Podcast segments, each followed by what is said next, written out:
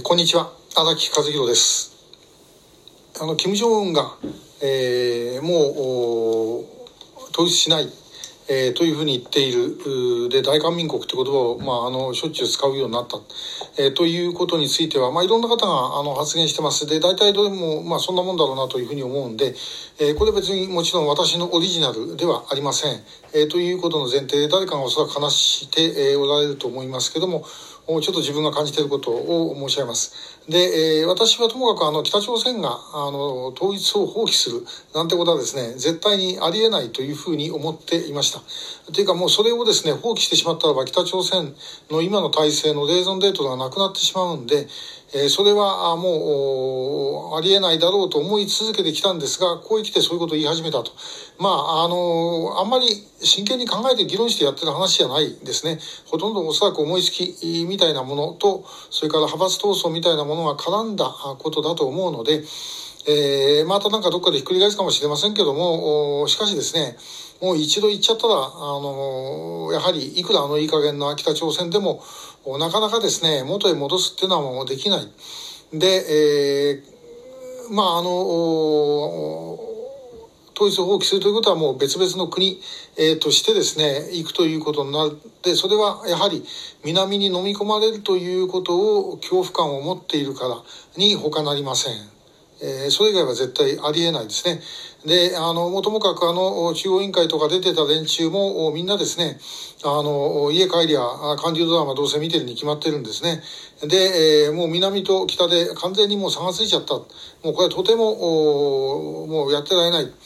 このまま行って、南北の交流でもやったら、もう吸収されるというような恐怖感が、あの体制の上の方には間違いなくあるんだろうと思います。で、そういう意味でですね、ちょっとこの中央委員会の金正恩の発言の中で、非常に面白いことがあったんです。他のところでも出てて、誰か指摘しているかもしれませんから、あの、私のオリジナルだと思わないでください。え、ちょっとですね、あの、そこだけ読みます。えー、我が方の制度と政権を崩壊させるという傀儡らの凶悪な野望は、民主を標榜しようが、保守の仮面をかぶっていようが、少しも変わるところがなかった。ということなんですね。えー、これ実は大変なことです。えー、というのはですね、あの北朝鮮という国にとって、えー、韓国で革命力量を増大させる。そして、えー、北朝鮮の、まあ、中にこう取り込んでいくというようなことのためにこれまでですね、もうずっと対南工作やってきたわけです。で、実際それはまあ成功して、えー、もうあの北朝鮮韓国の中というのはあの新北派というのは非常にたくさんいるわけですね。えー、まあ、野党の中でもかなりの数がいると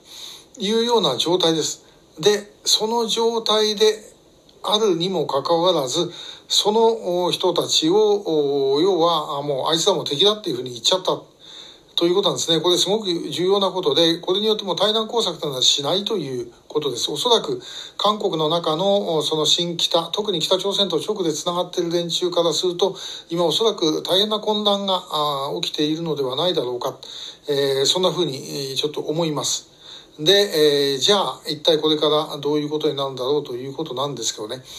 でえー、まあ、もう政権交代してもですね、あの、変わらないですね、この状態は、おそらく。で、逆にですね、あの、だからもう、キム・デジュン、ノムヒョン、ムン・ジェインと、この新北朝鮮の左派政権というのは、北にとっては実はやっぱりすごい怖かったんだろうと。いうことなんですね。で、保守政権であれば、あいつ敵だっていうことで、えー、全部理屈がつくんですけども、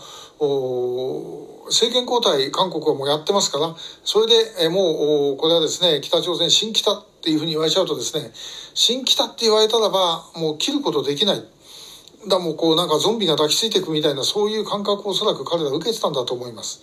で、えー、だからまあそういうこの言葉に出たと。しかしこれを言っちゃってですね、統一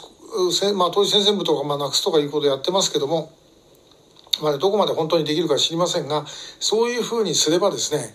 えもう韓国の中で新北勢力の力っていうのはおそらくあの格段に弱まっていくだろうと思います。まあ、しかも今のユン・ソン・ヨル政権は、まあ、そういう意味で言うとかなりこう強硬ですからね、えーこれからそういう意味で言うともう北の政権はもうどんどんどんどん自滅の道に行ってるというふうに言えるのではないだろうかと思います。で、えー、必要なのは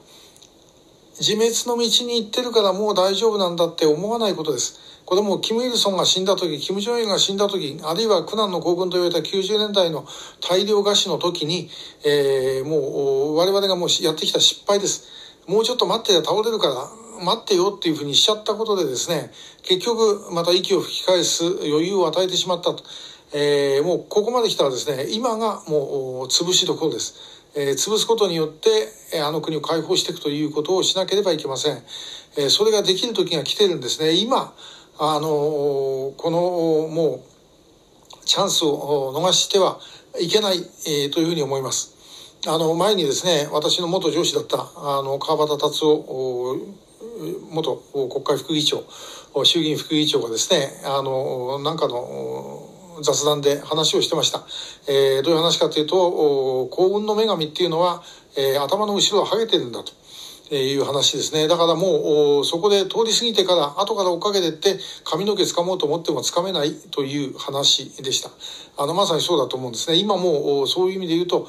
やり時です、絶対に。だからどんな無理したってですね、もうやってしまうしかないと。しかも、特に日本がですね、これをやってしまうしかないというふうに思います。えー、まあ、この、本当はもうちょっとこう、筋だった論文書きたいんですけど、まあ、なかなか書いてる余裕がないもんで、えー、とりあえずまたお話をした次第です。えー、今日もありがとうございました。